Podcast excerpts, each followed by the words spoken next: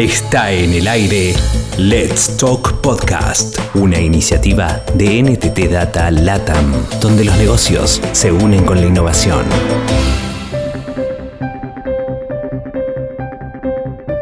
En este episodio escuchará los momentos finales y concluyentes del evento Agile Conference 2021. Víctor León, director responsable del Centro de Excelencia Ágil de Entity Data Latam, continúa haciendo preguntas a los tres invitados a la conferencia. Irán Vargas, Corporate Agile Leader en Credicop, Héctor Zaira, Head of Agile Co en BBVA Perú y Paola Telaya, VP Transformation Ágil en RIMAC Seguros y REA Seguros. La pregunta que viene después de esto, después de esto, ¿qué le diría a ese Héctor del pasado? ¿Cuáles son los cambios culturales que vivió también el BVA en su proceso de transformación y en su estilo de liderazgo? Las cosas que tú viviste que fueron como las más difíciles, ¿qué le dirías a ese Héctor? de hace, no sé, ¿cuánto? ¿Cuatro, cinco años atrás? Claro, pero primero ánimos, definitivamente lo primero es ánimos. Eh, lo segundo es pues que, que en algún momento iba a conocer a, a, Paola y irán a una conferencia como esta y que les haga caso. De hecho, me, me identifico con todo lo que ha comentado. Esto empieza por la alta gerencia, si no, no es sostenible.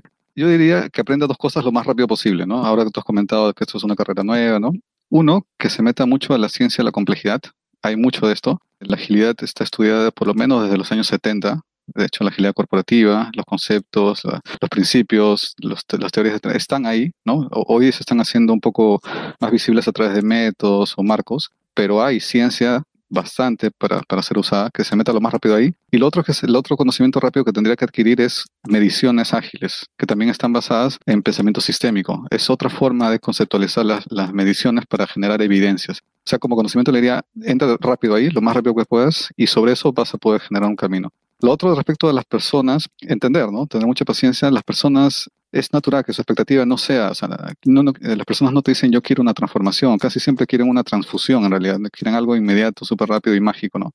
Entonces hay que tener mucho, mucho tino ahí de no agregar complejidad, ¿no? No agregar tecnicismos, no tratar de convencerlos, de hacer transformaciones por charlas, normalmente no, no es tan efectivo, ¿no? Sino es ayudarlos y darles la oportunidad de que consigan lo que estén necesitando. Y para eso las técnicas basadas en hipótesis o experimentación ayudan mucho, ¿no? Es ponerse el servicio rápido, experimentar rápido, qué es lo que necesitas y darle una forma diferente, ¿no? Esto de la agilidad ayuda mucho en el cómo, ¿no? Es la magia, yo le digo, la magia del cómo. Entonces nosotros nos especializamos en ayudarlos a encontrar cómo diferentes, más efectivos, más eficientes, de mayor impacto, ¿no? Eso es básicamente y que eh, no se demore mucho en generar su propio lema, que es trata de pasar lo más rápido de la catarsis a la catálisis. Eso, eso me ha ayudado bastante a mí. Y respecto a la siguiente pregunta, cambios que he visto, que hemos vivido, grandes cambios, uno de los grandes, digamos, más eh, dramáticos, dolorosos, es el cambio estructural, ¿no? Planeamiento de la estructura, los líderes que tenían grandes estructuras bajo, tienen los líderes, los más seniors, tienen una o dos personas solamente, entre comillas, debajo de su estructura. Entonces, ese cambio es muy grande, ¿no? Transversal en todas las sedes centrales, todas las áreas, es totalmente diferente. Tienes que liderar ahora sistémicamente, ¿no? A pesar de que tengas una o dos personas, tienes que liderar equipos de equipos de equipos, donde tú no eres responsable administrativo. Entonces, tienes que influir en un sistema bien grande y ya no tienes autoridad o poder, que era lo que normalmente tenías. Ahora tienes ámbito de influencias, ¿no? Que es diferente. Entonces, tienes que hacer que la colaboración sea efectiva, etcétera, etcétera. Todas unas técnicas sistémicas, ¿no? El, siguiente gran cambio es el tema de la billetera, que antes habían silos o dominios de cada uno tenía su presupuesto, por lo tanto tenías varios bancos. Ahora hay una sola gran billetera para todo lo que es inversión y todos se, se, convierten en emprendedores. Tienen que ir a hacer su pitch y a tratar de, conseguir dinero y para eso hay que mostrar un poquito o la proyección de qué se quiere lograr como valor o como impacto, ¿no? Ese es el segundo gran cambio, ¿no? Una billetera centralizada con un gobierno federado. El tercer gran cambio es la virtualidad. A pesar de haber estructuras fijas de personas, ahora todos nos organizamos en estructuras virtuales. ¿no? Nosotros utilizamos modelos más de fábricas, equivalente a otros casos como Tribus, donde tú lo comentabas, ¿no? es un poco más basado en Safe, ¿no? Esas estructuras virtuales hacen que todos entremos en una crisis de identidad, ¿no? Yo a veces me siento bipolar, a veces tripolar también, ¿no? Tengo un puesto, pero tengo un rol y además tengo una figura. Es como si tuviera una silla, un traje y, cambio varios sombreros. Esa complejidad ayuda a ser flexible, a ser ágil, pero requiere tiempo que uno se entrene de esa forma, si no vas a tener crisis de identidad, ¿no? Y el, el, cuarto punto te diría que es un tema de gobierno, ¿no? que es un capítulo que a veces no se aborda, no se aborda mucho en la agilidad, pero es súper importante el tema de decisiones, de escalamiento, porque no todo es consenso, no todo es sociocrático, sino eso en algún punto te puede jugar en contra, ¿no? sobre todo en temas de velocidad o de riesgo. Entonces hay que saber decidir cuándo generar un modelo de gobierno de decisiones y de escalamiento de acuerdo a lo que se necesita.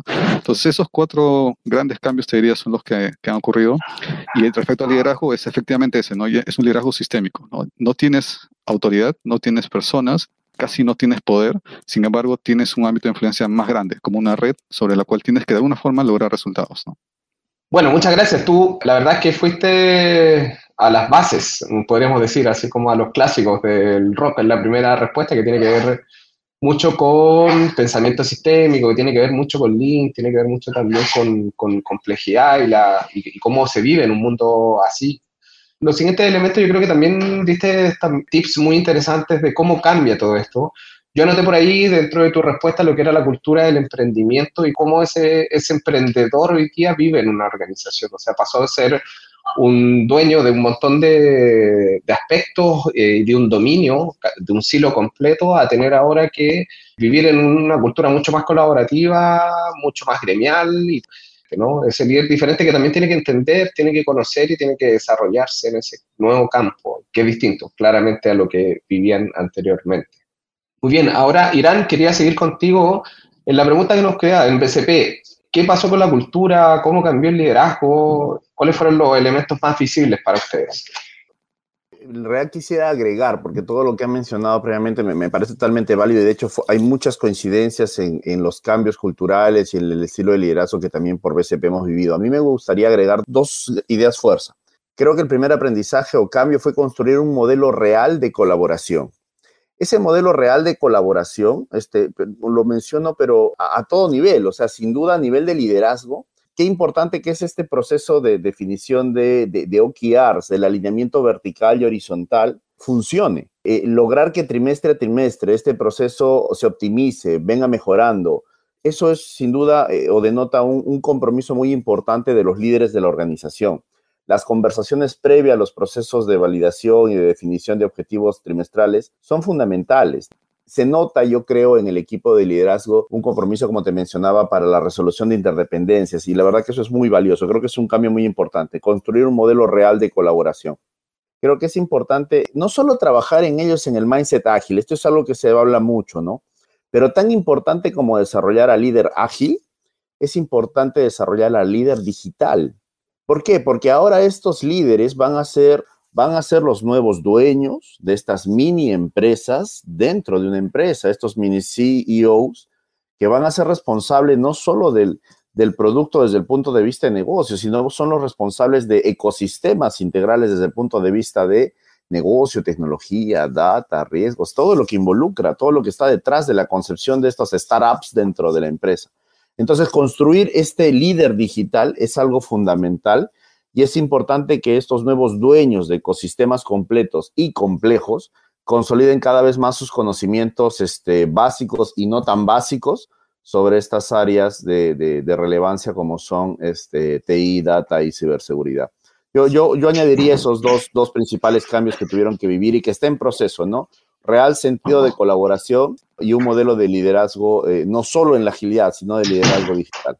Muchas gracias, Irán. Me, quedo con, los temas que tú deciste, este nuevo líder digital y también este concepto de llevar a la práctica la colaboración, porque claro, si en un colectivo tú preguntas quién no está dispuesto a colaborar, probablemente nadie te lo va a decir. Pero cómo eso se materializa, cómo se lleva a la práctica, cómo se articula para que se haga real, creo que es fundamental y, y gracias por compartir ese tip. Paola, vamos un poco ahora con RIMAC. ¿Qué es lo, que ha cambiado ahí a nivel cultural, a nivel del... Eh, y voy a tomar el último punto que habla de este concepto de ser CEO, o sea, pequeños CEOs dentro de una, de una empresa. Cuando uno decide darle en tu enta accountability a alguien, se acaban los pretextos, ¿no? Ya no tengo que, no llega a la meta porque ventas no llegó a su meta o porque los que producen el producto, en nuestro caso los de producto, los de siniestros o los de emisión no emitieron a tiempo, la experiencia en el, ya eres dueño, ¿no? Entonces, eso trae un cambio de mindset total en el líder y parte porque ellos se hagan, compren el propósito por el cual están trabajando. Ellos ya no están para, con un cargo y unas metas, sino que realmente tienen que estar convencidos de que lo que están generando les, les hace sentido y les genera valor, porque ya ahora eso, como es, eso es los nuevos CEOs, su nuevo negocio, su nuevo emprendimiento, tienen que comprarse el sentido de propósito y no solo ellos, tienen que transmitirlo a todo un equipo. También hay un cambio bien importante alineado a lo que han comentado, pero igual lo refuerzo, que es el, este líder que da norte, que cataliza ante los problemas. Ahora que hemos vivido todos estos tiempos de COVID y en la industria de seguros, bueno, en banca también ha sido doloroso en muchos momentos, eh, el tener esa capacidad como líder de percibir el estado de tu, de tu equipo, de tu gente, y poder catalizar los problemas, ayudarlos ante la dificultad y la adversidad, sacar lo mejor de las personas, es clave para el logro de los objetivos, ¿no? Y también este, es todo un reto en una organización que nosotros todavía tenemos una parte no ágil y una parte ágil, la convivencia de estos dos mundos, ¿no? Que el líder siempre trate de jalar, a sumar hacia la agilidad y no se deje llevar hacia lo tradicional, que a veces es lo más sencillo, no es como la zona de confort. Por ahí van algunos cambios adicionales a los que, a los que ya han, han compartido. Perfecto, muchas gracias Paula por, por, la respuesta. Yo creo que nos quedamos con ese concepto, ese concepto del mini SEO, este SEO que, que tiene que ser responsable, accountable sobre un ecosistema totalmente diferente eh, a lo que hacía antes. Ya no puede excusarse en alguien que es responsable de, y que está más adelante a lo mejor en su cadena de valor. Queríamos cerrar con una pregunta un poco reflexiva. ¿Qué hubiese pasado en sus empresas con una respuesta muy, muy concisa si esto no hubiese ocurrido nunca, si nunca hubiesen hecho agilidad y nunca hubiesen enfrentado un programa de transformación, ¿qué se imagina que ocurriría, estaría ocurriendo hoy? Eh, y me gustaría cerrar con el mismo orden que partimos, Paola, ¿qué es lo que habría pasado en RIMAC si es que no estuvieran en agilidad? A ver, yo considero que de todas formas hubiera encontrado las formas de, ¿no? O sea, en el caso de RIMAC, RIMAC pasaba por un momentum en donde queríamos comernos el mundo, ¿no? O sea, es esas ganas de hacer algo realmente distinto, ¿no? Eh, y como va de personas, naturalmente, si no fuera agilidad, la gente hubiera encontrado formas para organizarnos y, como decía, me parece Héctor, encontrar esos cómo para lograr los resultados. Y veníamos también de una tendencia de querer construir cada vez más centrados en el cliente. Hubiéramos sido más lento de todas maneras, porque nosotros trajimos una metodología que nos dio la estructura y, y nos ordenó para poder avanzar mucho más rápido, ¿no? Hoy no tendríamos de repente la cultura de empoderamiento y accountability que, hemos desplegado mucho más rápido. Este, y eso obviamente nos, nos, hubiera permitido este, de repente capturar valor de manera tan, tan rápida como hemos impactado en, el NPS, ¿no? Pero sí, en mi organización estoy convencida que ese hambre por, por y esas ganas de construir centrado en el cliente hubiera encontrado formas alternativas, ¿no? Muchas gracias, Paula. Vamos con Irán. Irán, ¿qué hubiese pasado en DCP si no hubiesen hecho nada de agilidad? O, sea, Víctor, yo, creo que sin duda hubiera abordado una ruta mucho más compleja. Sin duda hubiera sido un trabajo mucho más compleja de, continuidad, ¿no? De generación de valor.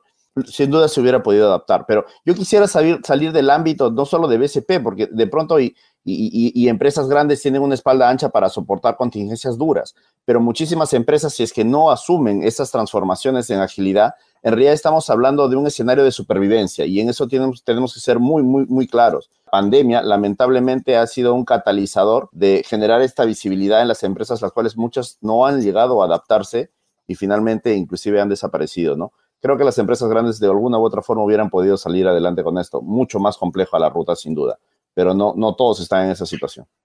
Héctor, por último, ¿qué hubiese pasado si el programa no hubiese existido? coincido con ambos, con ambos compañeros, pues que hubiéramos ganado algunas batallas y hubiéramos perdido otras. Considero que las batallas que hubiéramos perdido serían, perdón, las que hubiéramos ganado serían las más reactivas, ¿no? Las organizaciones reaccionan de manera natural, hubiéramos reaccionado y hubiéramos ganado lo que hubiéramos podido por eficiencia, de alguna forma.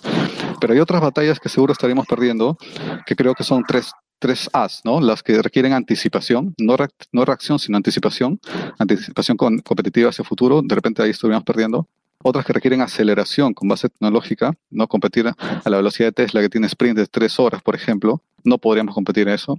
Y la tercera sería las que requieren aprendizaje extremo, aprender muy rápido, desaprender muy rápido para cosas nuevas, probablemente también las estaríamos perdiendo. O sea, en esas tres A creo que perderíamos, pero en la otra que es más reactiva, quizás todavía estaríamos ganando de alguna otra forma. Muy bien, bueno, muchísimas gracias a todos ustedes por participar. Creo que la última reflexión ha sido interesante también porque nos han dicho, bueno, habríamos buscado un camino para adaptarnos, sobre todo en compañías innovadoras y importantes de la región, pero habría sido más difícil, habría sido menos rápido, habría sido más complejo seguramente en esa línea y algunos tal vez nunca lo hubiesen podido lograr y estarían en otra situación hoy. Les quiero dar las gracias a todos por eh, compartir su experiencia, ha sido muy interesante la charla, creo que cada día uno aprende más de líderes como ustedes que están eh, impulsando sus transformaciones. Les deseo toda la suerte del mundo hasta la próxima oportunidad y muchas gracias por, por acompañarnos en esta jornada. Muchísimas Gracias, gracias. Víctor. Un abrazo a todos. Que estén muy bien. Que estén muy bien. Cuídense. Luego. Chao. Escuchaste Let's Talk Podcast, una iniciativa de NTT Data LATAM, donde los negocios se unen con la innovación. Cada semana hay novedades por aquí. Hasta pronto.